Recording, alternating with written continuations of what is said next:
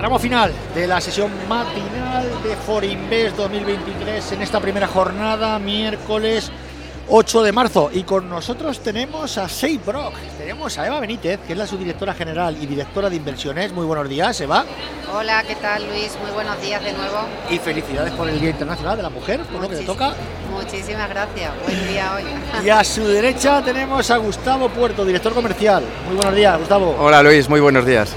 Oye, la primera pregunta que os hago, como estoy haciendo a todo lo que está pasando por Plaza Podcast, ¿qué os parece el ambiente? Bueno, efectivamente, como nos habíais comentado cuando nos invitasteis y estuvisteis muy, muy interesados en que acudiésemos, la verdad es que el ambiente financiero de, de seguros es el que nos esperábamos encontrar aquí se ve mucho nivel realmente. Creo que no solamente acuden diferentes players del mercado en la parte financiera, sino que inclusive viene pues, pues, pues, pues altos cargos de compañías, que, la verdad, y, o, políticos, ¿no? Cargos políticos, economistas, la verdad es que hay un ambiente eh, fabuloso. Nos hemos quedado un poco un poco impactados y estamos encantados de acompañaros por primera vez este año. Muy agradecidos y además me en Valencia, Gustavo, hecho en Valencia, 16 añitos.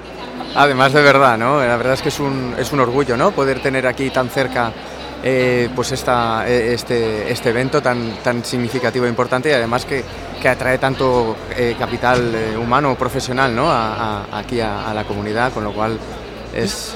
Es importante, la verdad. Los lectores de Valencia Plaza ya os conocen, pero los oyentes de Plaza Podcast, ¿qué le diríais que es SafeRock? Eva. Bueno, a nosotros siempre nos gusta, nos gusta contar que nosotros somos realmente disruptivos dentro de los servicios financieros. Disruptivos que tanto se habla aquí, ¿eh? Por de la disrupción. Sin duda, sin duda. Pues nosotros somos, nosotros nacimos como pura, pura, pura disrupción. Realmente somos una ESI, una empresa de servicios de inversión, una empresa de servicios financieros. Somos una alternativa a la banca tradicional. Realmente nuestro, nuestro ADN es eh, un servicio financiero integral, gratuito, eh, a través de partners de primerísima fila, con muchísima independencia, que es fundamental para de verdad darle al cliente lo que necesita, no, no, no, no, no lo que tú quieres como casa, ¿no? sino hacer ese traje a, medida. Y dentro de esa parte de, servicios financieros, nosotros nos enfocamos efectivamente en toda la parte del ahorro, fundamentalmente. Gustavo, luchar contra la banca es luchar contra los elementos, los molinos de viento que hacía Don Quijote, ¿no?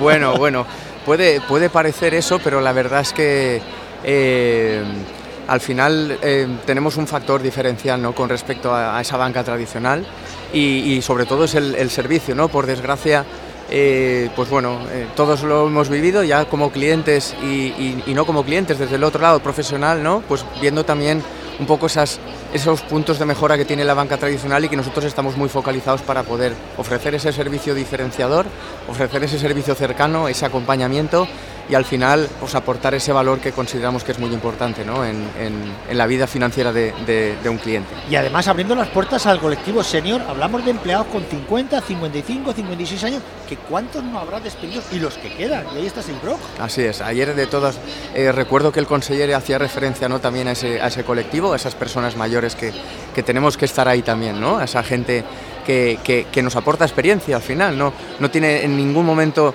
eh, desde Seifro pensamos que son una carga, sino que aportan un valor, ¿no? Tratamos de combinar también la juventud, también necesaria, ¿no? Ese desparpajo que, y, esa, y, esas iniciativas por parte de la juventud y al mismo tiempo complementarlo con, la experiencia ¿no? y el buen hacer de, la gente senior en este caso. ¿no? Eva, eh, la banca no atraviesa precisamente por sus mejores momentos han pasado 10 años con tipos negativos, tipos cero, eh, competencia fintech, competencia big tech, hiperregulación, multimillonarias eh, partidas para aguantar las crisis.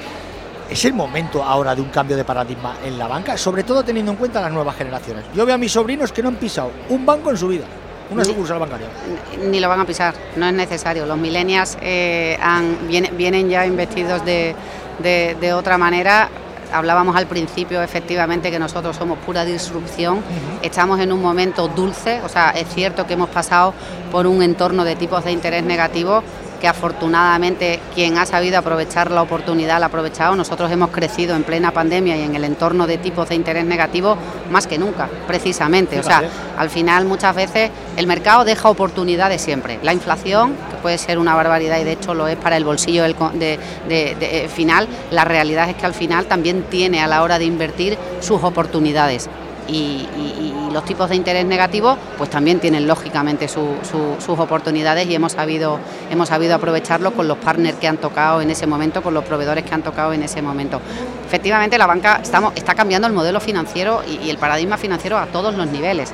La, forma de hacer banca tradicional está absolutamente en un proceso completamente eh, eh, disruptor y de cambio total realmente no tiene nada que ver la banca que estamos viviendo ahora con la banca de hace muchos años o con la banca de hace 5 o 10 años, ¿no? y, tanto, ¿eh? y, es gracias a la fintech. Al final la fintech, eh, el palabra no es más que eh, financiero tecnológico, es aplicarle la tecnología a la forma de hacer banca tradicional. Y a la tecnología no podemos darle la espalda. Eso no nos lo están preguntando. Las empresas que no, se, que no tienen un proceso tecnológico y digital que el mercado está demandando, se quedan en el camino la, banca, la banca no escapa a esa realidad. Tal vez Eva la banca se mm, decir, se confió, entre comillas, y decir, bueno, estos que están saliendo ahora de fintechs, pues bueno, ya, ya se quedarán en el camino, y no aprovecharon las, oportunidades tecnológicas. Mucha banca dice que sí, que las fintechs eh, son complementarios, pero chico, o te ponen las pilas o te van a superar y te van a arrancar las pegatinas yo voy a utilizar unas palabras del gobernador del Banco de España, de Hernández de Cos, para que no sea algo que decimos nosotros porque nos convenga, sino porque es una realidad que lo dicen los grandes mandatarios. El propio Hernández del Cos hablaba no hace mucho de que toda la banca tradicional tenía que cambiar su modelo de negocio y reconvertirse en un modelo de negocio de fintech. Necesitas la tecnología para efectivamente eficienciar costes a todos los niveles. Estamos Estamos hartos de, leer en prensa cómo la banca tradicional tiene que eh, terminar sacando a la calle a un montón de personas que a nosotros al final nos viene muy bien en esta parte que comentabas tú antes, de, personas que a lo mejor tienen 50, 50 y pico años. Son gente que a nosotros nos viene fenomenal porque traen un expertise impresionante y la banca lo está dejando en el camino. Lo que estaba Gustavo que es fundamental, con los conocimientos que llevan, chicos, que el que menos lleva 30 años a pie, a pie de calle y ganándose la confianza de los clientes, pero ¿dónde vas? Efectivamente, efectivamente. Y al final antes como comentaba Eva, ¿no? Ese desarrollo tecnológico tan importante que está viendo en el sector, eh, nosotros lo, combinamos también con ese desarrollo, con ese acompañamiento humano, que consideramos al final que es fundamental. No, no, va solamente de tecnología en un, sector como este, cuando hablamos de finanzas, cuando hablamos de ahorros, cuando hablamos de, un tema muy importante para los clientes, sino que tiene que ir acompañado de un profesional, de una persona, de un, de un, ser humano, ¿no? que al final te escucha, te atiende y comprende también un poco la, cuál es tu necesidad para poderte ofrecer las mejores soluciones. Eso no lo ofrecen los RoboAdvisor, Gustavo. Oye, comentarme para terminar los planes que tiene SEIPROC para estos próximos meses. Pues mira, los planes, La hoja de ruta. Sí, la hoja de ruta, nosotros tenemos en mente salir a bolsa en el 2025 en el Nasdaq en Nueva York. Estamos ya preparándonos efectivamente para ese hito, que es nuestra nuestra bueno pues nuestra nuestra mayor ilusión ¿no? y, el, y, el, y el proyecto más bonito que tenemos ahora mismo encima de la mesa.